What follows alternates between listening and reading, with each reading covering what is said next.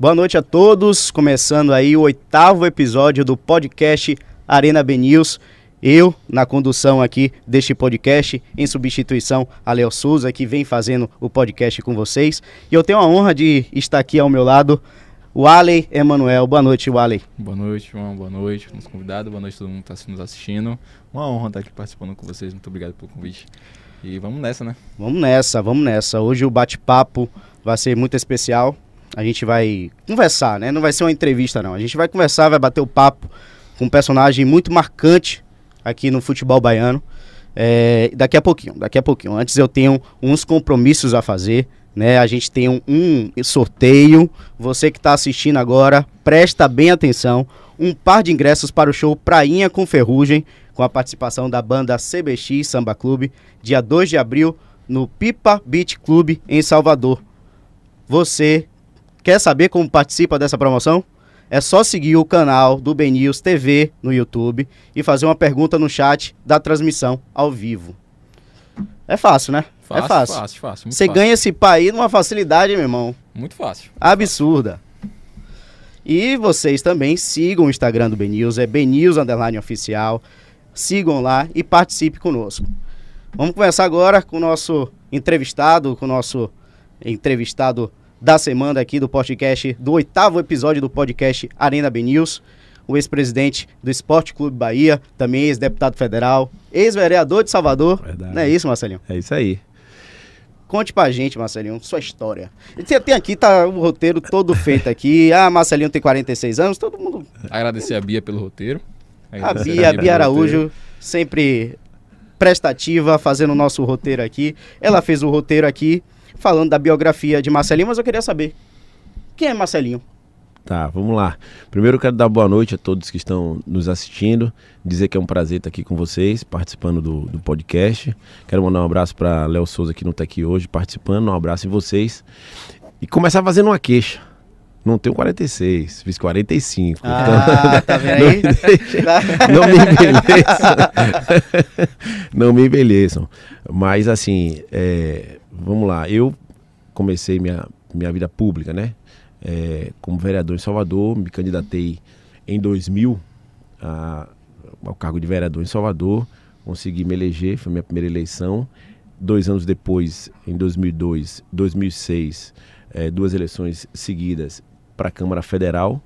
Em 2010 disputei a eleição também novamente para deputado federal, fiquei na primeira suplência e me afastei da política aí esses, esses 10 anos. É, e nesse intervalo 2006, 2010, assumi o Esporte Clube Bahia em 2009, final de 2008, se eu não me engano. E aí, ou final de 2009, aí você me pegou. Não, final de 2008. E fiquei lá durante quatro anos até 2013. Essa foi a participação minha aí na vida pública, é, na política e no futebol na Bahia. E hoje é um prazer estar falando com vocês aqui, batendo papo sobre, esse, sobre isso, né? Sobre esse período. Obrigado, Marcelo. Obrigado por aceitar nosso convite em participar. Então, você falou da sua vida pública, vamos começar pelo Bahia, então, né? Que acho que claro. Tudo podcast pede isso também do esporte. É, como foi essa passagem? Como, na verdade, você deu início a essa carreira de presidente do Bahia? Como surgiu essa ideia? Como veio esse, esse momento na sua vida é. de ser o presidente de um clube como o Bahia? Vamos começar um pouquinho lá de trás para contextualizar, né? Sim, é, claro. Como é que isso desagou na presidência do Bahia. Eu sempre gostei de futebol, como a maioria das, dos brasileiros, dos baianos. É, sempre ativo clube de futebol, jogando futebol no colégio, essa coisa toda. Acompanhando meu pai, que sempre foi assim um, um torcedor mais ferrenho do que eu até, é, do Bahia, é um fanatismo muito grande indo à Fonte Nova, frequentando os estádios, essa coisa toda. Meu pai, é, ele sempre teve um desejo de, de ser presidente do Bahia um dia, mas eu comecei a acompanhar meu pai no Bahia bem antes, muito longe, era, era uma realidade distante essa possibilidade de ele vir a ser presidente. Então, estou contando isso para dizer que eu acompanhei todo esse processo até o momento em que, enfim, ele chegou à presidência do clube e continuamos nossa vida de torcedor, etc e tal. E era uma, uma, uma realidade, uma, algo que nunca passou pela minha cabeça ser presidente do Bahia. Então, virei, como eu falei, deputado do federal uma vez, duas vezes. E o Bahia estava num momento de crise ali, no, naquele período de 2006, 2007, 2008. Mesmo assim, eu não pensava em ser presidente. Mas pouco antes da eleição naquele ano, às vezes a coisa acontece na nossa vida muito rapidamente, né? Sim. A gente está vendo até agora na, na política partidária como as coisas às vezes têm um desenrolar e um desfecho muito diferente do que a gente espera. Então, naquele ano é, que viria a ser a eleição do Bahia em 2008, né, no final do ano, é, nos últimos seis meses ali começou um movimento de alguns amigos. Pô, você podia ser um nome porque não tinha um nome é, é assim para ser presidente do clube. E eu, a princípio, não queria. Falar, não, isso não está na minha realidade, não tenho nenhuma vontade e tal. Mas terminou que eu me convenci, achei que seria. É, achei que era uma coisa é, para mim naquele momento. encarei o desafio e terminei sendo uma curiosidade que eu já repeti algumas vezes, mas quero dizer novamente aqui. Terminei, briguei com meu pai, porque ele não queria que eu fosse, né? Ele brigou firmemente comigo até o dia da eleição, depois, enfim, aí todo pai, no final das contas, termina a, apoiando, né? Mas foi assim que aconteceu. Foi uma coisa que não, não foi planejado, não era uma, uma um projeto, mas aconteceu. Você tinha começado a articular ali, né, para ser é. o presidente do Bahia. Você se arrepende de ter, ter sido não, presidente? Não, não, não me arrependo.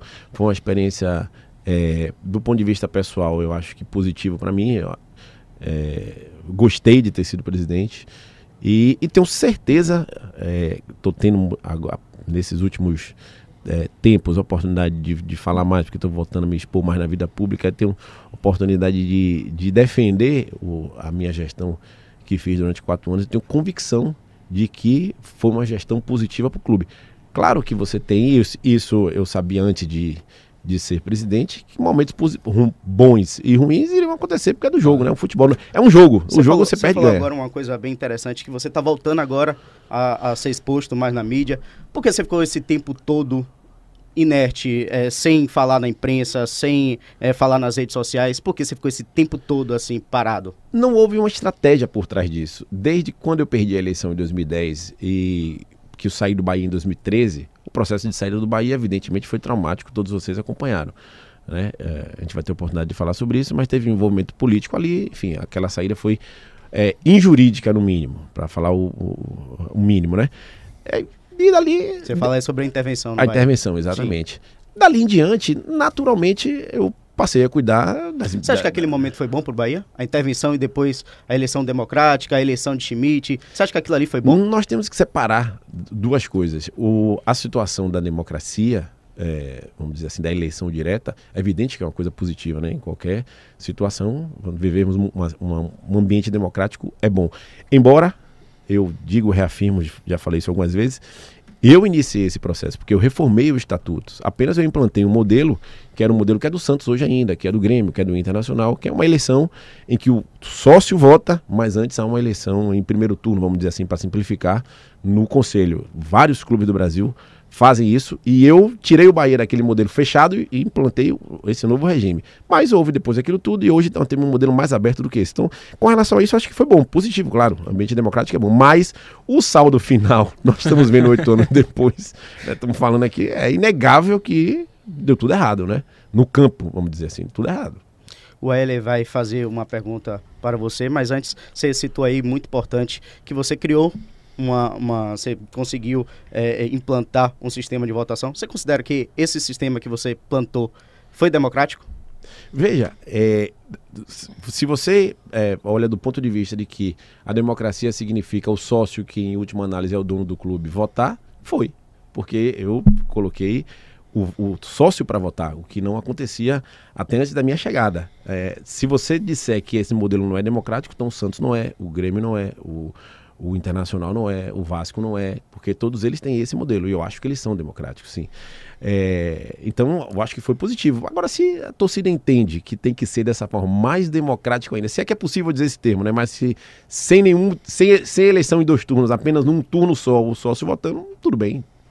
Acho que é, que é válido. Que você falou, e acho que, eu, na verdade, eu concordo muito com esse tipo de eleição. Acho que, na verdade, todos os clubes, para mim, deveriam a, acessar esse tipo de eleição, porque só dirigente, tem alguns clubes que só o dirigente vota e às vezes tem presidentes lá que estão há mais de 10 anos no clube, porque sai o presidente, mas vem na mesma chapa, então, tipo, para mim isso é realmente o que você implementou aqui no Bahia que tava, a gente estava falando aqui, acho que realmente foi muito importante. E acho que é porque às vezes o torcedor, querendo É ou claro. não, eles olham para um lado que, tipo, querem. Acho que o torcedor não quer só o sócio, acho que o torcedor quer, queria que todo mundo votasse. Exatamente. Acho que é algo que é impossível fazer. É, a torcida, vamos É, dizer assim, acho que a né? torcida toda queria votar.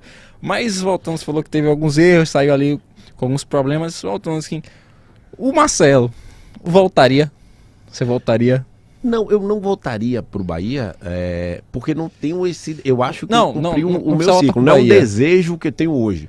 Agora, talvez se a, vou responder de outra forma a sua pergunta. Se eu faria alguma coisa diferente, sim, faria. Voltando lá atrás. Voltando você lá atrás. Mudaria Faria. alguma coisa? Faria. Eu não me arrependo, mas eu, eu faria. Mas assim, faria quê? porque. E que que vi que o tempo passar, eu olhei pra trás e vi que eu tomei uma decisão equivocada. Por exemplo, essa decisão da, desse modelo de, de eleição. Eu achava naquele momento que, que era o modelo ideal, porque inclusive estava implantado em outros clubes, como como está até hoje. Mas eu não consegui captar que o desejo da torcida não era aquilo que eu acreditava naquele momento firmemente, que era essa eleição em dois turnos. Então, mas eu só consegui enxergar isso depois. A vida é assim, a gente não acerta todas as, as decisões que a gente toma, né? Então, hoje faria diferente. Faria esse modelo da votação direta em um turno só do sócio torcedor votando. Agora, infelizmente, todos nós temos esse, esse arrependimento em algum momento. Não digo nem arrependimento, eu não me arrependo de ter tomado aquela decisão, porque foi com convicção. Sim. Mas eu faria diferente. Faria, teria feito de Você outra forma. escolheria o primeiro turno, só ficaria no Escolhi o segundo. Primeiro só... turno, porque era o desejo da maioria da, da Sim, torcida. claro. Né?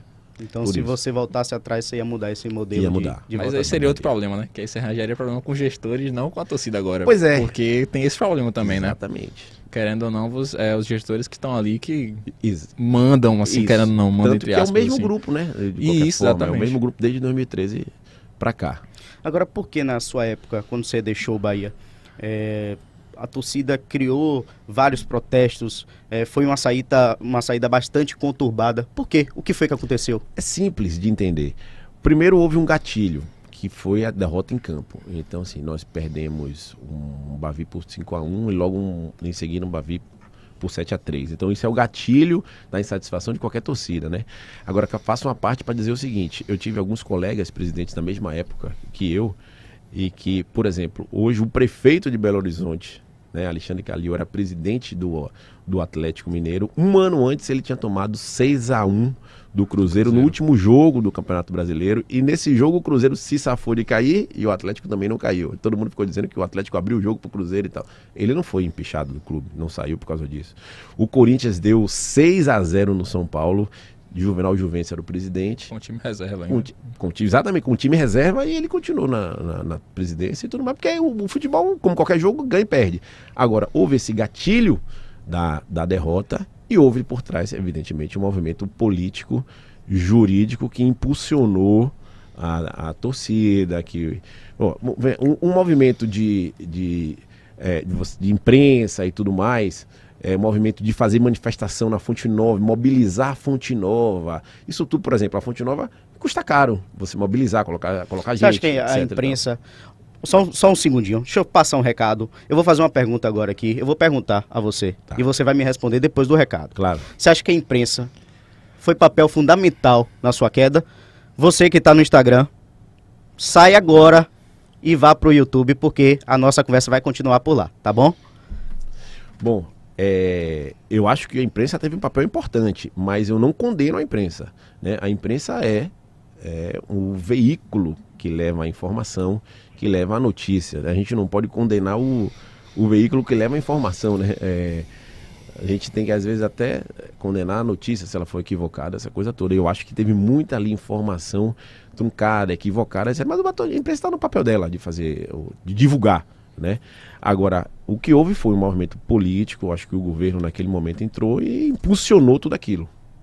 Você acha que é, as, as acusações que foram é, disseminadas na mídia, todas elas foram infundadas? Todas. Eu vou lhe dar alguns exemplos. Por exemplo, eu, o, o, o grupo daquela época, que é o mesmo grupo atual, né? É apenas uma sequência, entrou com uma ação contra mim de cobrança. Que é uma ação que eles falam que me cobram 30 milhões. Que eu vou ganhar na justiça, já ganhei até a primeira, na, na primeira decisão. É, e que é essa ação, para vocês entenderem bem, ela é, elenca, ela diz assim, olha, você foi uma gestão temerária, você não olhou com cuidado as contas do clube, o dinheiro do clube, então você cometeu esses, esses e esses, esses deslizes. Então, ela elenca lá. Por exemplo, você pagou, é, deixou de recolher impostos do clube, quando você pagou, você pagou atrasado com multa disso, disso e disso. Então, eu vou lhe cobrar essa multa de volta. Eu vou entrar com ação contra o presidente atual, porque ontem foi o conselho, do, o conselho fiscal. É, denunciou, vamos dizer assim, aprovou as contas, mas disse que tem atraso de imposto, atraso de, de salário, isso vai gerar encargo financeiro, vai pagar juros e multa, etc. Então, se vale para mim, a cobrança tem que valer para eles também. Um exemplo. Você vai entrar com o processo vou contra entrar, Belintani? Claro, vou entrar. Não tem dúvida Pedindo nenhuma. impeachment dele? Cobrando essa gestão temerária e esses recursos que ele, por desídia, deixou de pagar no tempo certo, é a mesma cobrança que está sendo feita a mim. Vou lhe dar outro exemplo. Eles entraram, um segundo, uma segunda argumentação é de que a dívida da BWA não existia. E eu assinei uma, uma confissão de dívida, uma dívida que não existia, então eles me cobram essa dívida e mais um juros e uma correção em cima disso. Se a dívida não existia, oito anos depois, a justiça reconheceu que a dívida existe. E essa dívida que era de 6 milhões, e quem disse isso foi o próprio presidente atual, por desídia dele, por. Vou até usar um termo mais, mais duro, mas por burrice Sim. dele, é, ele contestou na justiça uma dívida que existia, que era de 6 milhões, e ela se transformou em 22 milhões. Então ele deu um prejuízo ao clube de 15 milhões de reais. Precisa cobrar esse dinheiro dele. Se eu estou sendo cobrado de uma dívida que existia e a justiça depois reconhece que existe, quem vai pagar esse prejuízo de 15 milhões? Que ele deu ao clube. Então, todas essas acusações infundadas, o tempo é o senhor da razão, é, o tempo está provando que eu tinha razão naquele momento e que eu fui acusado injustamente. Então, essa mesma ação agora eu vou propor para que devolva ao clube o prejuízo que foi dado. É, puxando, acho que ele já puxando o assunto aí, é o.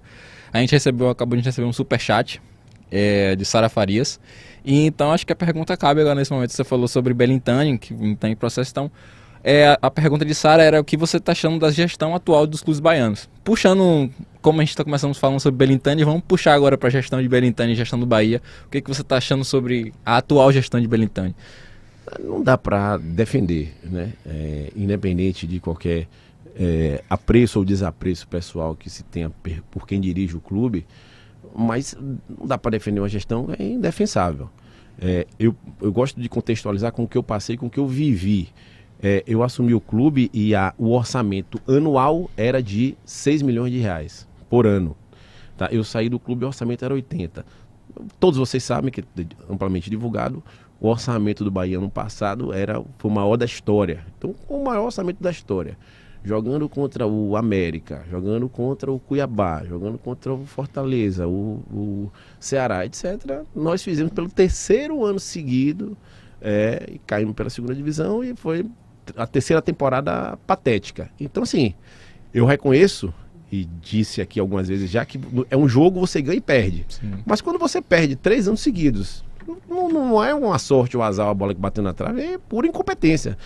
E mais agora a gente está vendo com a reunião de ontem do Conselho Fiscal, que além do problema em campo, né, nós temos um problema fora de campo. Eu tenho certeza absoluta que o Bahia deve mais de 450 milhões de reais. Sei como é que funciona ah, o dia a dia de um clube de futebol. Então, aquelas contas precisam ser auditadas de maneira mais clara para mostrar que uma falácia que é muito dita por quem dirige o clube hoje é de que existe um problema só em campo. Fora de campo não existe nada. Uma coisa é diretamente ligada à outra. Nós não vamos ter três anos seguidos de, de uma má gestão dentro de campo que não esteja ligada ao que está acontecendo é, fora de campo com as contas do clube, etc. É, é óbvio isso. Defender o diferente disso, defender a gestão é querer dar em ponta de faca, porque quem, quem tem algum outro interesse, que eu não digo não é interesse escuso, mas é porque gosta, porque quer defender, alguma coisa desse tipo. Agora, Marcelinho, a gente tá falando do Bahia. Mas assim, a dupla Bavi, o Vitória também, tá numa situação precária, tá numa situação difícil. Os dois clubes baiano, baianos não conseguiram avançar para a semifinal do Campeonato Baiano, de um Campeonato Baiano que a gente sabe que não é um campeonato é, com a qualidade regular. A gente sabe, a gente sabe a dificuldade dos clubes do interior, a gente sabe tudo isso e vê o Bahia e o Vitória na mesma situação. O que se deve a isso? O que é que está acontecendo com o futebol baiano? O que é que está acontecendo com os dois maiores clubes do estado?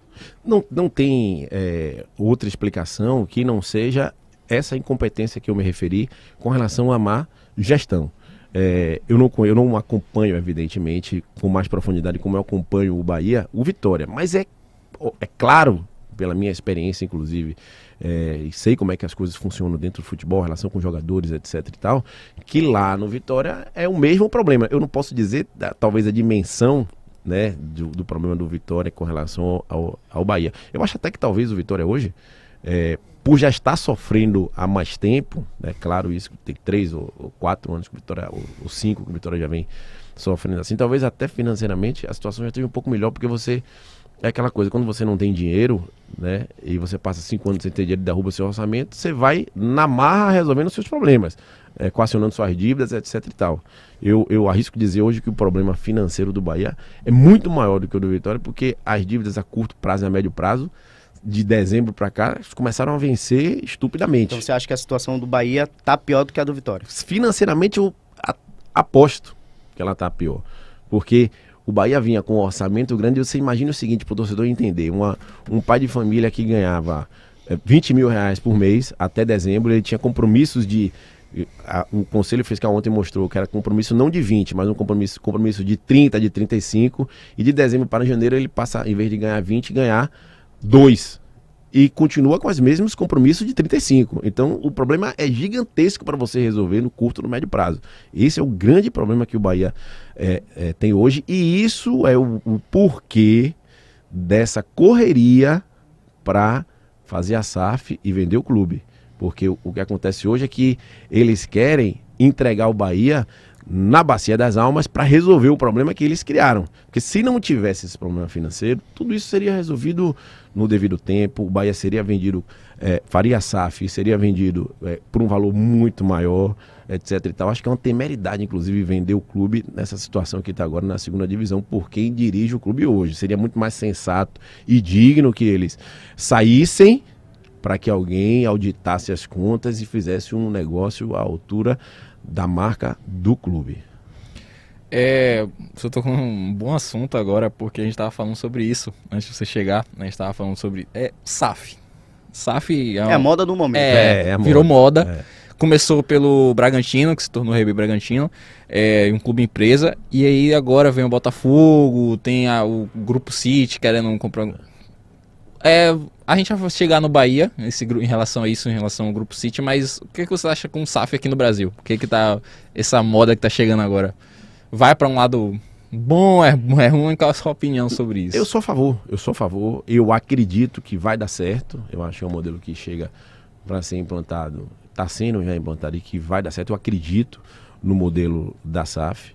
É, é uma sociedade em que o clube vai ter ó, obviamente, alguma participação, claro, porque ninguém vai botar dinheiro para não mandar, né?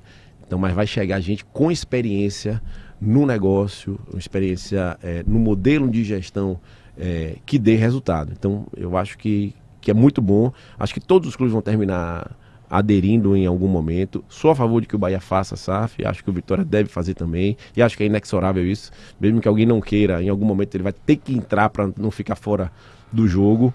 Agora, eu acho que o Bahia é, não é o momento para fazer por tudo que eu falei, pelas pessoas que estão lá, pelo, pela tá na segunda divisão, né, pela premência que eles têm em vender para se livrar de um problema que eles criaram, eles querem dar um desculpa ao torcedor disso, entendeu? É, por exemplo, eu não sei se o Vitória está negociando, mas o que é que eu penso? Como o Vitória está na terceira divisão, acho que eles não vão fazer essa venda agora por estar na terceira, como eu acho que eles já equacionaram muito dos problemas que eles tinham durante esses quatro anos. Na marra, nem tanto por, por competência, mas na marra, é, eles devem subir para a segunda divisão e aí ter uma outra condição melhor. O mesmo raciocínio que o Bahia tem que ter. Subir para a primeira para fazer essa negociação lá na frente. Então você acha que tem que ter esse tempo. O Vitória subiu da terceira para a segunda e o Bahia da segunda para a primeira para tentar um maior valor exatamente, na venda do clube. Exatamente. Qual seria o modelo ideal? Não, eu acho que o modelo da SAF, eu não conheço a lei a fundo, né? É, eu não, não parei, peguei a lei para ler, mas já vi muita coisa da lei em matérias esparçadas.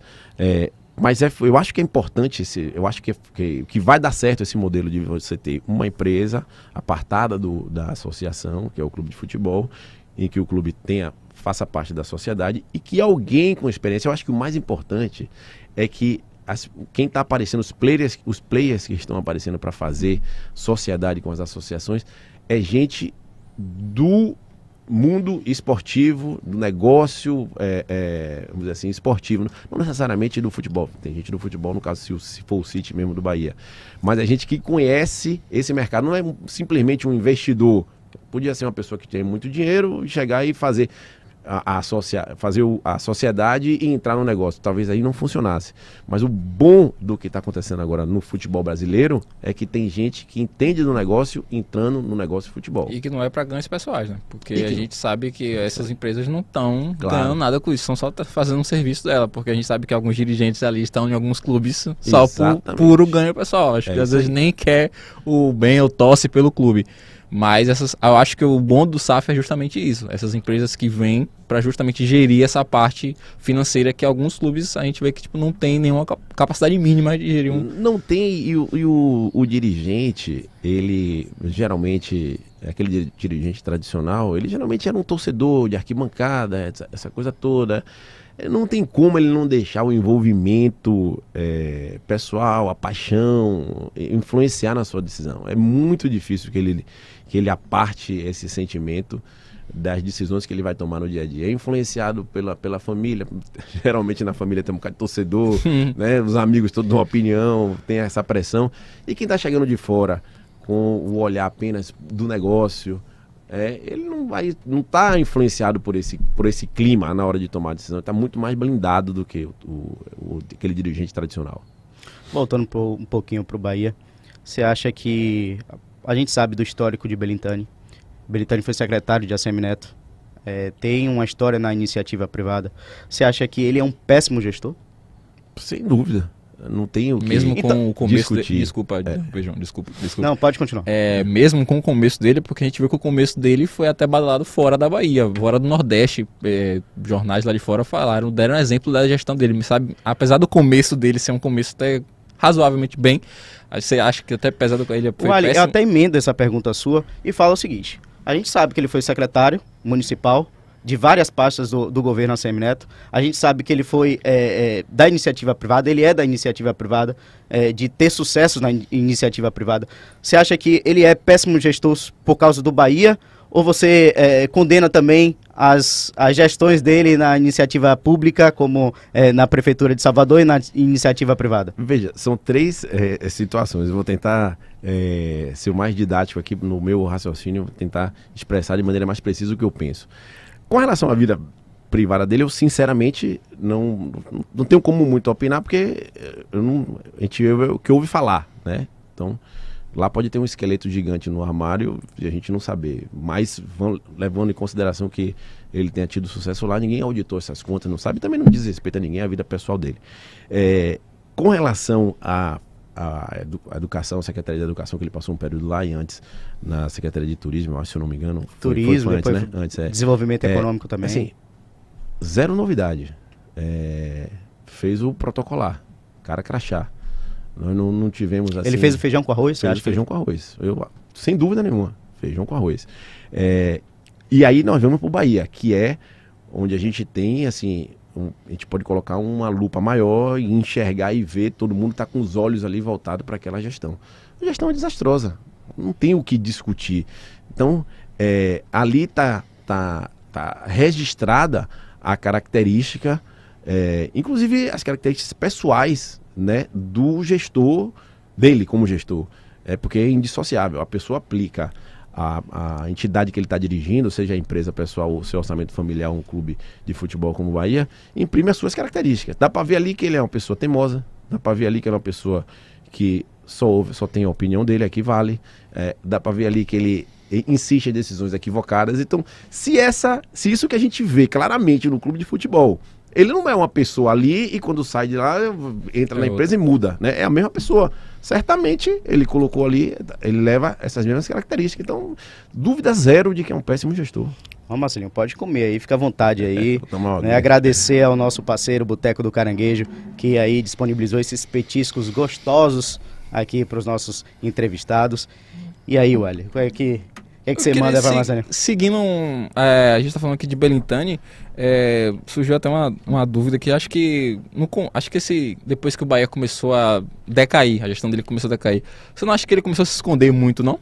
Eu acho que ele começou a se afastar, não dava resposta pro que o torcedor queria, o torcedor cobrava muito isso dele e ele É fato que ele só aparece nos momentos é, De glória. bons, né? Embora nesses últimos tempos tenha sido escasso isso. Essa é uma outra característica que eu acho é, ruim da, da personalidade dele e que também reflete na administração do clube, certamente. Não há o que Esse, esse momento de crise, é, os gestores normalmente eles se escondem. Como foi você na sua época do Bahia? Momento de crise, você se escondeu para preparar um discurso para rebater ou você simplesmente botou a cara a tapa? Foi boa sua pergunta, porque assim, uma das lembranças que eu tenho claramente na minha cabeça é, de minha passagem à frente do clube era que o meu bom relacionamento com, com a imprensa e eu ouvi diversas vezes de vários colegas de vocês, jornalistas, de que assim era bom me entrevistar, porque eu não corria da entrevista, não pedia para não perguntar nada e não corria de, em momento nenhum de, de, de falar. Talvez em um jogo ou outro eu não tenha falado. É, fal- tô já falando antes que alguém apareça de que tal jogo você não apareceu. é, mas, é. mas talvez um jogo ou outro não tenha falado, porque também tem o lado humano. Às vezes a pessoa. Tá Você acha que Belintani também não. né, cabeça é, quente, Você acha que Belintani também não teve esse lado humano? Te- Teve, teve demais, né? Eu não acho que ele seja tão. Você acha que ele foi excessivo, então? No... Foi excessivo, sem dúvida, sem dúvida. Ele se escondeu excessivo. demais. Ele se esconde demais. Demais, demais. Porque tem um traço da personalidade dele que eu percebo claramente. E não sou só eu, não. Tô falando aqui o que eu ouço, vejo, converso com muita gente. Que é assim: a pessoa que é muito vaidosa, ela não gosta de aparecer para sofrer críticas, entendeu? Então eu percebo claramente. Você. Se eu vou perguntar aqui, tenho certeza que vocês vão concordar comigo. Talvez só na queda para a segunda divisão a gente tenha ouvido do presidente atual um desculpa, um pedido de desculpa, e mesmo assim foi um pedido de desculpa só, e passou e não falou mais no assunto, e na frase seguinte já estava discordando e dizendo que estava certo, que não foi bem assim. Até o torcedor foi culpado, o sócio foi culpado da, da queda, porque não participou, porque não ajudou, etc. Então, é da característica da pessoa. Desperta no torcedor aquele sentimento de amor e ódio. Você acha que desperta mais ódio ou mais amor? Do torcedor do Bahia. pelo que eu tenho andado nas ruas ultimamente, claramente, assim, eu sou. Muita gente me cumprimenta, é, fa- fala sobre a situação do Bahia atual, etc e tal. É, é claro que eu tenho a consciência de que, como o Bahia está vivendo um momento ruim, então o torcedor des- despeja a sua, o seu- a sua raiva em quem está dirigindo o clube. É, eu também passei por momentos onde o torcedor estava um jogo, e tirando até a intervenção, mas antes, quando o Bahia perdia um jogo, etc e tal, o torcedor lia borda na rua, pô, presidente, não vai melhorar essa coisa toda, mas eu quero registrar aqui o que eu já falei outras vezes. Nem naquele período da intervenção, que foi um período muito turbulento, de muita pressão sobre mim, nunca, eu nunca fui agredido, nunca o torcedor partiu para cima de mim para me agredir, nada do tipo. Até porque também o, do- o baiano não é da característica da, né, do, do baiano, nem do torcedor do Bahia, nem do Vitória, assim, a não ser no estádio, porque no estádio a- o nervo tá flor da pele, mas na rua nunca aconteceu, pelo contrário. O que, o que pra, pra você, o que atrapalhou mais Belintani? A, a vaidade, a teimosia ou a pandemia? Não, não, não dá para colocar a pandemia nisso, porque assim, e as coisas acontecem de uma maneira muito clara, até para quem está de fora e, consegue enxergar. Não dá para colocar a pandemia nisso quando a gente vê o Cuiabá, o Fortaleza, o América, o, O Fortaleza o é um Ceará. grande exemplo disso, né? Fortaleza é um grande exemplo disso. Todo mundo sofreu com a pandemia. Ela não pode ter só. Ela atingiu de maneira eh, mais forte o Bahia. Eu admito isso. Mas nós temos que completar o raciocínio. Ela atingiu de maneira mais forte o Bahia porque ele era o presidente. Porque ele não soube administrar, eh, reagir, ele não soube atuar no momento da pandemia. ela não atingiu os outros da mesma maneira, porque quem estava dirigindo o Ceará, o Fortaleza, o Cuiabá, o América, etc., foi mais competente, ou foi competente, coisa que ele não foi. Então, é, é muito claro isso. Não tem, não tem, nós não tivemos uma pandemia no Mato Grosso, uma em Fortaleza e outra em Salvador. Foi a mesma pandemia no Brasil inteiro. Então, o, o diferencial foi a incompetência dele. E com relação à vaidade e a, e a teimosia, teimosia é, bota no liquidificador e, e bate, que é puro suco. Vamos falar um pouquinho sobre as sucessões. Você saiu, depois teve a intervenção, depois Schmidt, depois Marcelo Santana e Belintani. A gente está falando muito de Belintani aqui. É. Mas eu queria saber a sua avaliação sobre a gestão de Schmidt e a gestão também de Marcelo Santana. Bom, gestão Schmidt se resume a queda para a Série B. É, gestão Belintani se resume a outra queda para a Série B. Então, assim, é, eu vou e detalhar Marcelo? mais, mas é, são em oito anos duas quedas para a Série B. Do mesmo grupo.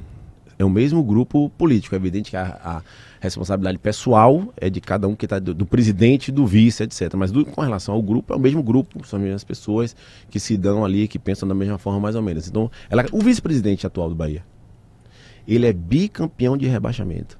Ele foi rebaixado como diretor jurídico e rebaixado novamente. Tem que dar uma taça a ele de bicampeão. O Bahia é bicampeão brasileiro, ele é bicampeão de rebaixamento. Ele rebaixou o Bahia duas vezes. Então, ele está lá. É, e nesse período houve a gestão do Marcelo Santana, que foi campeão do Nordeste, mas é, que é um título importante. Aliás, o Bahia é quatro vezes campeão no Belitani Nordeste. também, né? Belitani também, é isso. O Bahia é quatro vezes campeão no Nordeste, duas vezes campeão, a metade desses títulos foi o presidente Marcelo Guimarães, 2001 e 2002. Então, até pouco tempo atrás, os dois campeonatos no Nordeste que o Bahia tinha foi Marcelo Guimarães, meu pai, né, presidente naquela época. Então, assim, é, e no meio teve a gestão Marcelo Santana, que é, boa parte desse esqueleto que eu afirmo, 450 milhões, pode ter certeza que o Bahia deve, está ah, em dois anos desastrado de gestão dele. É, pegou o dinheiro, inclusive, da, da aquele recurso que o Bahia recebeu, esquecendo o nome da empresa agora, que entrou na, naquele momento, gastou todo, foram mais de quase 100 contratações em dois anos para tentar subir. E um ano subsequente à queda de, de Fernando Schmidt, quando ele assumiu, foi aquele ano desastroso. Nós perdemos para aquele time de Minas aqui que o, o, o goleiro era um massagista. Nós tínhamos seis. Você lembra disso? Nós tínhamos, é, é, tínhamos seis, seis jogadores no banco de reservas. Então aquele ano desastroso. Eu acho que o saldo final, então, até remetendo àquela pergunta que você fez de Belintani, que no começo foi bom, mas a gente tem que analisar o todo, né? No todo. final, Sim. foi desastroso tudo que aconteceu. Claro. Você citou aí a Copa do Nordeste, que você venceu duas, mas o modelo mudou muito Sim. de lá para cá. Sim. Qual é a sua avaliação sobre a Copa do Nordeste hoje e fazendo aí um comparativo com a Copa do Nordeste da sua gestão? Não, eu acho que, eu acho que foi que a Copa do Nordeste é uma, uma competição que tem que continuar sendo incentivada, que tem que tem, tem, tem que melhorar sempre, porque qualquer produto tem que produto que é bom, que tem potencial, tem que ser trabalhado para melhorar. Evoluiu muito, sem dúvida nenhuma. Eu acho que melhorou muito a organização, a formatação, até porque a tecnologia também vai entrando no, no, no futebol. A TV também está entrando TV, forte na Copa do Nordeste. a TV. Então, assim, como modelo, eu acho que melhorou bastante, tem que continuar sendo incentivado é um, um, projeto, um produto que é interessantíssimo. E, infelizmente, o Campeonato Estadual, que eu também acho que assim, é aquela rivalidade né, desses jogos finais, Bahia Sim. Vitória, Flamengo e Fluminense. São, Você acha é, que é o estadual que... tem que acabar? Eu acho que tem que acabar, mas é, e falo isso com dor no coração, porque esses jogos são, você vê que agora está na época das finais né, do, do, campeonato, Sim. a gente gosta de assistir também o Flamengo, Fluminense e tal, mas é, como modelo não dá. Buscar alguma coisa que a gente tenha só esses jogos, que é o que o torcedor quer ver, o restante do campeonato é um, é um sofrimento. Qual seria o modelo ideal? Porque a gente também tem que pensar nos clubes do interior. Né? É isso. É. Acho que os clubes, o estadual é mais isso do que. É claro que o torcedor quer ver sempre o Bavi, quer ver os times grandes, isso. assim, nos clássicos, mas acho que para mim também tem essa questão dos clubes. Esse esse é é o grande desafio e você tem que pensar também, o que eu já falei algumas vezes, não são só os, os jogadores desses clubes, porque aí você tem os jogadores, você tem o um massagista, você tem a tem cozinheira, funcionários, você né? tem os funcionários, então você tem uma massa, uma mão de obra que gira aqui, aqui, em torno daquilo ali, que precisa trabalhar, né? Então você está empregando gente, juiz, essa coisa toda. Jogador então, de futebol que não é não jogador, ganha é, aquele 10 mil mínimo. reais, é salário é porque mínimo. muita gente tem essa visão que jogador de futebol, qualquer jogador de futebol em qualquer é clube é, é milionário, sendo aí. que tem gente que ganha. Eu quero até assim, é, me retratar no que eu falei, porque o que eu quis dizer é acabar o, o Campeonato Baiano, que eu acho que tem que acabar nesse modelo de Bahia e Vitória, dos clubes principais participarem. Não pode participar. Tem Ou então que- participar com, com a- uma alternativa, um time então alternativo. participar com Como o Bahia entra com o sub-20, mas- sub-20. Mas, tem que ser uma coisa que tem que ser eh, regulamentada. Porque senão você vai pegar... Desvaloriza também vai- o campeonato, né? Você pega, você bota o clube sub-20 lá do Bahia, você tá tendo a oportunidade de botar titular, mas Sim. você bota o sub-20 você acaba desvalorizando aquele... Desvaloriza, exatamente. Enfim, é, é realmente difícil. Nós estamos, sei que nós estamos debatendo aqui, É. e- mas que tem que caminhar para alguma coisa que é, não que os clubes principais não participem, porque prejudica muito o restante do ano. E também tem essa coisa. questão de que eu, é no começo do ano, então tem aquele ritmo, o jogador, o preparo, isso essas coisas.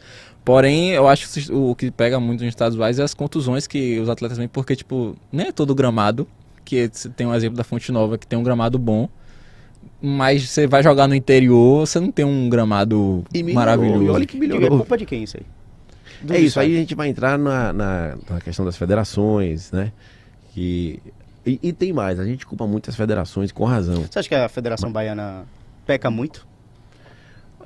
Eu acho que quando a gente fala muito da do por exemplo, nesse, nesse momento da intervenção, que a gente falou que foi a primeira pergunta, né? Democracia, essa coisa toda que é salutar, que ninguém vai contestar a democracia. Mas a alternância de poder é importante. Eu, eu tenho uma boa relação com o Adinaldo. Eu gosto dele pessoalmente e, e percebo que ele gosta de mim. Nós temos uma, uma ótima relação. Ele está lá na, na CBF Essa era a hoje. pergunta também que a gente ia fazer. É. Qual é a sua relação com o presidente, hoje o presidente Boa. eleito da Confederação Brasileira de Futebol, Edinaldo Rodrigues Baiano, É. né? Você que eh, conviveu muito com ele, também eu queria que você avaliasse. Boa, Edinaldo Rodrigues na CBF. Minha relação é muito boa com ele, pessoal. Eu, eu tenho apreço por ele, gosto dele. Dizer isso publicamente. Desejo sorte a ele. Eu acho que tem um lado positivo. Nós temos um baiano na, na presença da, da, da CBF, da Confederação Brasileira de Futebol, um momento bom. Espero que ele saiba também olhar Olhar pra pra- cá, pra- né? pra cá, né? Porque é o que É- sofre muito aqui, é isso. Exatamente, né? é uma oportunidade de estar sentado na É cadeira isso. mais importante de futebol brasileiro, né? É, mas com relação assim à, à Federação Baiana, que ele, obviamente, eu não sei qual é a relação dele hoje com o presidente atual, porque estou um pouco afastado do futebol, acompanhando, mas claro, não estou no dia a dia. Mas é evidente que ele teve um domínio muito grande aqui por muito, muito tempo. Era importante que houvesse uma, uma alternância de poder, né? que a coisa não se, não se perpetuasse por tanto tempo. Eu não sei como é que tá a relação dele aqui. Acho que ele agora na CBF, talvez a gente tenha essa oportunidade de mudar aqui a Federação Baiana. Eu acho que é importante que mude, que tenha gente nova, inclusive. É, nova até de idade. Nada contra, claro, as pessoas mais velhas, mas acho que nova de idade. Mas acho que é porque essa galera mais velha, acho que a galera, é, não todos, claro, mas tipo, tem uma grande maioria que para no tempo. E acha que, tipo, a- o futebol da época deles É isso aí. segue o mesmo e não se atualiza em, em- em relação é a isso. difícil. Você, você percebe isso até dentro de casa, né? Com os familiares, é natural. Acho que vai acontecer com a gente também. Talvez a gente dizer aquela coisa que o velho fica embirrado, né? Não quer mudar de ideia. Sim, e tal. É, é natural do, do, do ser humano. Agora você está falando de federação, que a federação também tem culpa nesses estádios ruins. O poder público também, né? Eu ia dizer isso, é porque a gente mudou o rumo da prosa, é, mas os estádios também são de responsabilidade muitas vezes da- das prefeituras ou do interior, né, que não investem, que não têm interesse em, em modernizar o seu estádio. E a gente, ao primeiro olhar é culpar a federação, mas Sim. se a gente não olhar mais aprofundado, a federação e, e tem, tanta tanto, a gente vê tanto exemplo legal. O Campeonato Paulista, porque a gente não pega e se assemelha com o Campeonato Paulista. É, é gostoso você assistir campeonato um Campeonato. Paulista, É. porque os estádios, você vê o gramado lá impecável. E no interior de São Paulo, você vai no Rio de Janeiro. No Rio de Janeiro tem alguns estádios ainda com, com, com problema no gramado. Mas é gostoso. O, por isso. o o Campeonato Paulista, pra mim, não tem que acabar, porque é gostoso de, de assistir. É gostoso de ver. Agora, o Campeonato Baiano, você chega num, num estádio, um estádio é, completamente acabado, com um gramado, parece um pasto. A verdade é essa. É. A verdade é essa. Sim. Parece um pasto. O torcedor, o jogador podendo se machucar, se lesionar, enfim. Cadeira plástica no. Cadeira é, plástica. No, numa banca de Cê reserva. tem Isso não é bonito, isso Não, não é bonito. não é bonito, você tem razão. E o seu pensamento reflete é, uma, uma coisa que a gente tem que perceber, é, que é o seguinte. Quando a coisa dá certo, o torcedor gosta. O torcedor compra, o produto vende. Você está dizendo aí que o, o estadual de São Paulo não tem que acabar, paulista. Por quê? Porque é um produto bom. Então a gente termina caminhando para uma é uma E série evolui, de né? fatores, exatamente, é uma série de fatores, claro, não é uma coisa só, como a gente já, já discutiu aqui anteriormente. Mas quando o produto é, é ruim, a gente começa a, a acreditar na ideia de que ele tem que acabar, porque não tá dando certo e não evolui, entendeu? Então, é por isso que, eu- que a gente chegou à conclusão de que algum, algum modelo tem que. alguma coisa tem que ser feita de maneira diferente no Campeonato Estadual da Bahia para que ele termine não morrendo. É, você falou isso aí em relação. Acho que ao maior exemplo disso é a Copa do Nordeste, né? Porque a Copa do Nordeste, acho que na sua época não era. Não Exatamente. tinha a visibilidade Isso que aí. tem hoje. Isso aí. Então acho que o que falta para esses campeonatos assim é essa visibilidade. Ninguém fala em acabar o Campeonato do Nordeste, né? Porque é uma coisa Hoje que em dia certo, não mais, É, porque eu acho que exatamente, já isso aí. tá- Esse, É. novo, esse novo modelo deu certo. E aí Sim, as pessoas gostam. sim. É. É, é um atrativo É pro, aí. pro torcedor que tá, tá assistindo. exatamente. Seja no estádio, seja na Você TV. tem gosto de ir pra casa, tem vontade Teve de ligar evolução. a TV, assistir. Teve evolução. Você terminou de admitir É que na aí. sua época teve uma evolução É, de, aí, de claro. lá pra cá. É. Campeonato Perfeito. estadual não teve. Não teve. Perfeito. A, a Copa Norte tomou proporção assim tão grande que acho que a aqui em Salvador teve na ano passado, se não me engano, foi Fortaleza e Ceará que jogaram, não a final, mas teve um jogo entre eles. Tinha gente no barzinho assistindo É. e acompanhando o jogo. Então acho que isso é importante a visibilidade, porque eles não traz. Você vê que a galera não tá importando se vai ter Bavi ou não, a galera tá acompanhando até outros times do Exatamente. Nordeste, É esporte, produto Fortaleza. é bom. Exatamente, exatamente. Marcelinho, você disse que tá sempre por dentro do Bahia, agora mais aprofundando, mas disse, no entanto, que é, não quer ser mais presidente. Tem um nome seu que aí já cogita disputar, que você vai apoiar, porque as, as eleições do Bahia se aproximam. Você já tem esse nome para apoiar? Não, eu, eu não tenho um nome. Mas vai ter. confesso, Isso, eu confesso com pureza d'alma que não tenho, até porque eu estou voltado também com um outro projeto, é, que é um projeto político partidário no momento. A gente Então, vai não- falar disso. né? Pois é, eu não tenho energia hoje para para cuidar disso. Acompanho o Bahia, mas eu sei que essa militância e montar um projeto de oposição, etc., custa tempo, é, enfim. Então não, não dá para isso hoje. Mas eu tenho tido reuniões, conversas, porque é inevitável, né? A gente gosta de futebol, gosta do Bahia, essa coisa toda. É, vamos ter. Vamos ter. É, no momento da, da, da eleição, a gente vai chegar preparado para isso. O nome que não serei eu, digo, quero repetir, você não perguntou, mas quero falar, não serei eu, não tenho esse projeto, não quero ser presidente do Bahia. Né? Não é por nada, é porque passei, sei como Nunca é, mais. então o outro. Nunca mais é muito tempo, né? Nunca mais é muito tempo, mas não é curto e médio prazo, essa, isso não passa pela minha cabeça. Tem um outro projeto. E é importante até que tenha, independente de ser um nome meu ou de ser uma pessoa que eu apoie, tem que ter oposição. Isso faz falta ao Bahia hoje. Faz falta qualquer instituição. Acho que qualquer clube A hoje qualquer precisa clube de tem que ter oposição. E, e, tem a oposição ao Bahia, existe. Com certeza existe, porque tem gente que não. Eu estou falando aqui das minhas discordâncias. Tem uma série de pessoas que têm essa discordância. O que falta é organização, é, é unidade, é começar a trabalhar esse projeto. É, você falou que não, vai ser você, eu nunca mais é muito forte, como ele mesmo disse. Mas e se fosse você? Se for, supostamente falando aqui, hipoteticamente, se fosse hoje, a eleição é hoje, venceu, Marcelo venceu. O que você faria pra mudar esse time do Bahia? O que o, o falta no Bahia hoje pra voltar ao grande escalão do futebol? Olha, eu vou dizer uma coisa pra você com assim, com convicção de novo, é, essa resposta.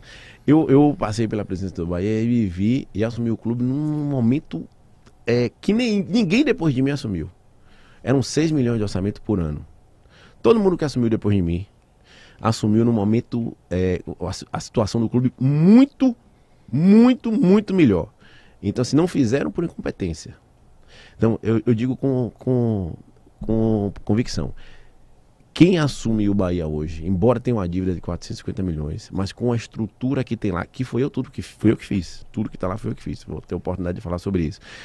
É só ter competência para pensar no futebol e trabalhar o futebol que a gente chega lá. Quando eu assumi o Bahia não tinha, é, só tinha um campo lá no Fazendão. O campo que está lá hoje a- ainda é, fui eu que construí. Na minha época, aquele campo que o Bahia treinava antes de ir para a cidade de Tricolor foi eu que fiz.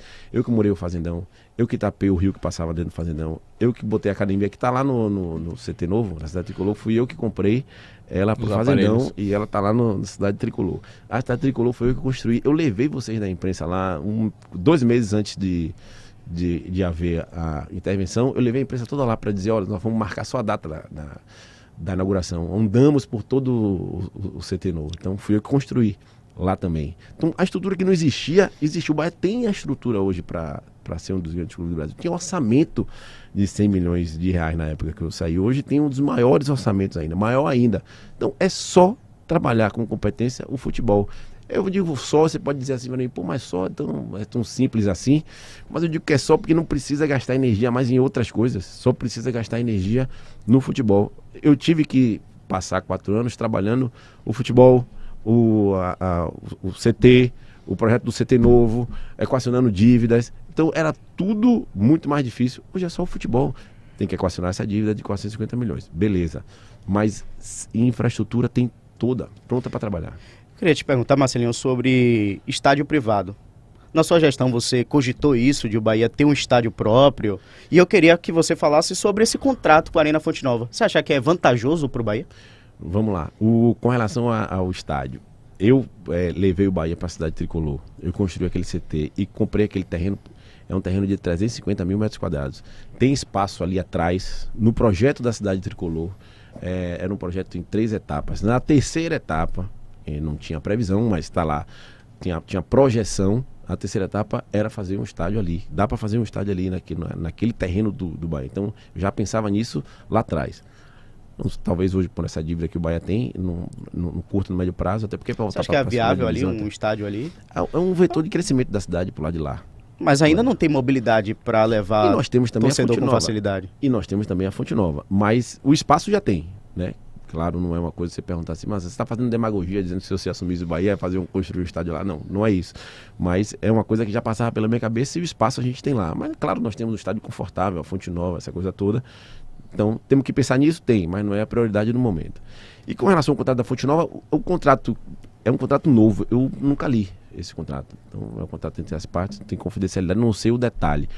O, o na, na minha época, o contrato que eu assinei era um contrato excelente para o clube, até porque tinha uma receita é, é, determinada, independente da quantidade de público no estádio. As condições devem ter mudado. Eu reconheço também que a economia do país é outra. Né? Nós tivemos uma pandemia, a, economia não está crescendo tanto quanto estava naquela época. A gente via um momento bom, mas eu não sei, eu não conheço, não conheço a, a, eu não posso opinar. Se eu opinasse também agora seria é, seria leviano, que eu não conheço o detalhe da, desse contrato novo do Bahia. O, o estádio, você é a, favor de tipo o Bahia ter um estádio sou, próprio dele? Tipo, eu sou a favor, sou a favor, sou a favor. Como tem as arenas, o Bahia vem com a Arena Bahia aí. Eu sou a favor, acho que o Bahia tem que ter. Talvez é, tenha um espaço lá, como eu falei, na cidade de Tricolor. Não sei se economicamente seria viável para lá.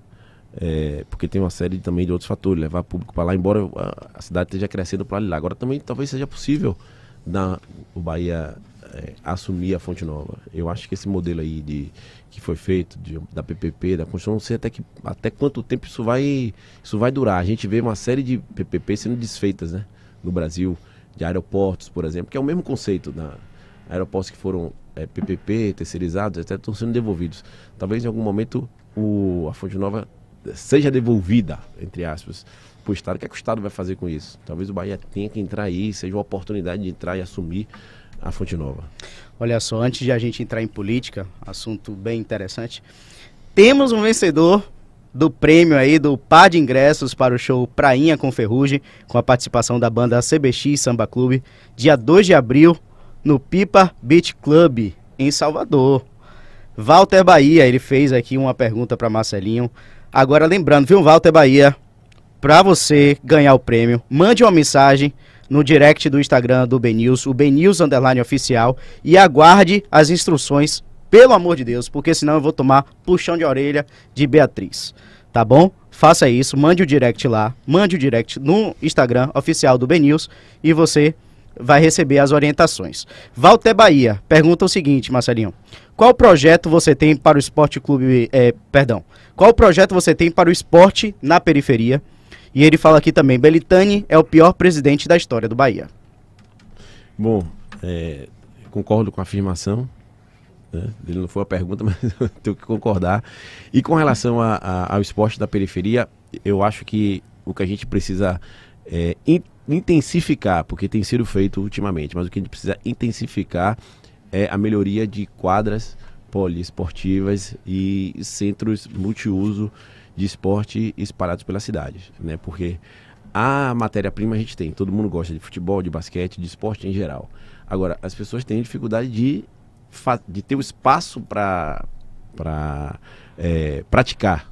Né? Então a gente precisa, e Salvador é uma cidade muito grande, com dificuldade de locomoção, então você não pode concentrar em uma área específica, na Orla, por exemplo. Então a gente tem que levar para esses lugares esse centro multiuso de arenas esportivas, de quadra, né, dependendo do tamanho do espaço, para desenvolver. Você, tendo, tendo o espaço, você entra depois com, as, é, com os projetos né, esportivos. Você tem também essa matéria-prima, é, professores, etc., para que a gente é, leve para lá aula, aulas, etc. E tal. Então, é basicamente isso. Não é uma coisa difícil de fazer, é simples. Tem que ter vontade, aquela vontade política de sempre, né? E uma boa gestão para que sobre recursos para fazer, porque também boa vontade só não funciona sem dinheiro.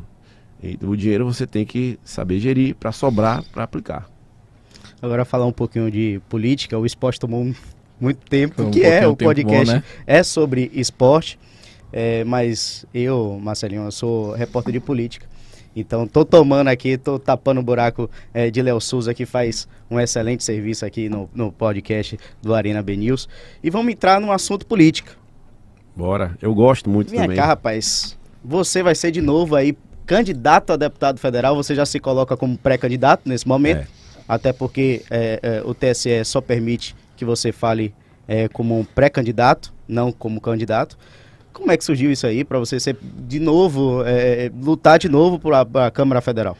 Veja, é, eu passei esses 10 anos afastado depois da eleição de 2010. Eu não quis disputar 2014 nem 2018. Até avaliei 2014 talvez participar, mas não quis. É, 14, 18.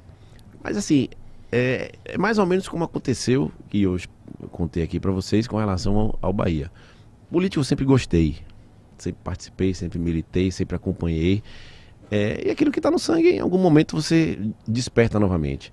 Esses 10 anos foram bons para mim porque eu vivi. Eu tenho quatro filhos, um de 18, vai fazer 18 agora, um que vai fazer 16, é, e dois que têm 8 anos. Né? É, eu não vivi com os meus filhos mais velhos o que eu vivi com os, os dois menores, que são gêmeos, de 8 anos. Porque comecei muito cedo política, é, como vereador de Salvador em 2000, enfim, depois tudo que aconteceu, futebol, etc. Esses 10 anos eu tive condição de viver com meus dois filhos mais, mais novos, com minha família, né, minha esposa Érica, o que a política me tomou de tempo. Os meninos estão crescendo, é, eu estou vendo uma, é, é, eu comecei a enxergar dois anos atrás o que eu acho que vai acontecer, que é uma mudança, uma alternância de poder é, na Bahia nível de governo estadual. Você sempre teve nesse grupo, né? Eu lembro que pois você foi é, do PFL. Exatamente. Eu, foi Depois... onde eu comecei minha carreira política, aquela que eu tive de 10 anos ali. É, então comecei a perceber. O essa... grupo que a gente está falando aqui é o grupo de ACM Neto. Isso. Do também o avô ACM. E você continua nesse grupo. Continuo. Inclusive, é, é, na última semana aí, você é, se filiou, né? Me filiei União ao, Brasil. União Brasil, exatamente. Então, há um ano e meio, dois anos atrás, eu percebi que esse desejo começou a, a, a voltar. Comecei a me movimentar, conversar com as pessoas, procurar lideranças em Salvador, no interior, gente que votava comigo, que votou, que está na política hoje, e consolidei essa, esse, esse projeto. Sou pré-candidato hoje, me filiei à União Brasil, como você falou. Acredito no Agora projeto. vai ser difícil, né? Porque a União Brasil tem muitos candidatos com potencial muito grande tem, de votação. Tem, mas eu acho assim. Primeiro que você, eu digo sempre isso para as pessoas, é, é, um, é, eleição, o nome já está falando, não é nomeação. Então você, todo mundo que quer disputar uma eleição, as pessoas pensam assim. Você não na... fica com medo não de Pois é, as pessoas sempre querem buscar, como tudo na vida, né? A gente quer sempre buscar uma facilidade maior, ou ver aqui onde é a oportunidade. Claro que eu fiz isso. Pensei também numa. Ninguém é, né? É ingênuo. Um, um lugar onde seja melhor para me eleger. E eu acho que é na União Brasil. Embora reconheça essas dificuldades, mas a primeira coisa que você tem que ter é coragem para disputar. Porque você vai disputar qualquer eleição, eleição de síndico, eleição de, de grêmio estudantil, ninguém sai com a mão na taça antes da hora. É, tem que disputar, pedir o voto, vai chegar esse momento, né? nós somos pré-candidatos ainda, é, mas vai chegar a hora de disputar, de falar com as pessoas, de pedir o voto. Hoje eu tenho feito muitas reuniões, tenho andado pelo interior, Salvador, a receptividade é muito boa, né? Então, acredito nesse projeto e vou encarar e vamos ver o que é que o povo de Salvador e da Bahia vai decidir. Você teve na primeira eleição para deputado é, municipal, perdão, perdão para deputado federal 52 mil votos, depois teve 92 mil votos. Deputado conta muito voto, né? Você acha que tem quanto aí? quanto eu teria hoje? Não, se você for é, efetivar seu candidato a deputado federal, quanto é que você está planejando? Isso, veja, eu digo sempre isso, até para minha equipe, para as pessoas que estão trabalhando comigo, para meus amigos, essa pergunta é recorrente, né? Quantos votos a gente vai ter? Quantos votos você acha que tem e tal? Eu não, não quero colocar uma meta, assim, é evidente que dentro da, do, do, partido você tem aquela coisa de, não, se não tiver mínimo de 60 mil votos, 50 mil, você não ganha. Tem isso. Mas a gente está trabalhando e eu espero que no momento que eu comece a pedir voto na rua explicitamente e que na, na eleição de outubro eu tenha o máximo possível. Então, se eu conseguir chegar a ter 90 mil votos, 80 mil votos, é o, é o nosso, o nosso objetivo é pedir voto até o último dia, quando a lei permitir, para a gente ter o máximo. Eu não, não, não trabalho com a. É, vamos dizer assim, com o teto que a gente diga, vamos parar por aqui. Vamos mandar pela Bahia. É, eu, eu, gosto de fazer isso. É uma coisa também que me dá, me dá prazer, conversar com as pessoas, pedir, é, mostrar o projeto. Enfim, de política é isso, né? É você, essencialmente, é você conversar, pedir, dialogar, ouvir. É isso que a gente você vai fazer. Você acha que Neto ganha no primeiro turno? De, eleição tudo pode acontecer. Eu, eu vejo hoje um momento muito positivo para ele. Vejo um momento muito bom é, para que a gente vença as eleições. Mesmo Mas... agora com essa movimentação de Geraldinho, sim, presidente da Câmara sim. Municipal, indo para a base do Ve PT, sendo vejo, o candidato a vice-governador. Vejo, vejo, vejo. Eu acho que o momento de, da alternância é o que eu tenho ouvido aqui em Salvador e no interior. É um momento de mudar, é um momento dele. Né? Mas isso faltam seis meses para a eleição. Eu vejo também, eu estive inclusive com ele hoje, o que eu vejo é muito pé no chão. Nenhuma. É, nenhum sentimento de já ganhou, de porque nós trouxemos João Leão, vem nossa chapa é mais forte, nós estamos com a mão na taça, vamos ganhar, não. Eu vejo um, um, sentimento de muito trabalho, vontade de trabalhar muito, porque não dá para subestimar nem o seu adversário e nem subestimar o eleitor também, né? Que quem acha que já ganhou está subestimando no final das contas o eleitor. É, e não acho que esse movimento de, de, de Geraldo implique nenhuma, nenhum prejuízo eleitoral para nossa chapa né, para a chapa de ACM Neto. É, Você achou houve, que foi traição? Houve uma. O povo que vai julgar, né? E, e assim, e, e, a história lá na frente. Todos nós vamos dar opinião sobre isso lá na frente. Está muito recente o movimento, mas todo mundo vai, vai parar, vai enxergar, vai, vai refletir. É um movimento que eu não faria. Mas vamos ver lá na frente como é que o povo vai julgar e como é que, depois que a coisa se consolidar, como é que a história vai contar isso. Mas eleitoralmente, é, eu tenho certeza absoluta que não houve nenhum prejuízo pra gente. Houve um movimento político e como a política é assim, as pessoas começam também a dizer, ó, oh, saiu de lá uma pessoa que era um ex-aliado, como também houve o, contrário com a saída de João Leão, né? Houve também aquela coisa que a imprensa falou, nós do grupo de cá falamos, veio é um grande aliado, essa coisa toda, mas isso tudo é política, passa, vai acabar agora no dia 2, essas movimentações de filiação e movimento partidário, e aí o jogo vai começar, cada um tem seu time e vamos ver o que é que vai dar. Infelizmente já deu o nosso horário, 9 horas. O tempo passa, passa rápido, rápido, hein? Demais. Voando. Ainda mais política. É. Que política a gente podia falar aqui duas, três horas. Verdade. E bate-papo com política leva. E esporte. Você junta é, política e é esporte. Isso ficava aqui mais duas horas. Ah, é, é minha cachaça. É minha cachaça. É de Marcelinho também. É isso aí. É isso. Enfim, mas o tempo tá acabando. Eu queria agradecer a todo mundo que ficou até agora aí curtindo esse podcast. Foi um prazer estar aqui apresentando, substituindo o Léo Souza. E até a próxima. Até a próxima edição.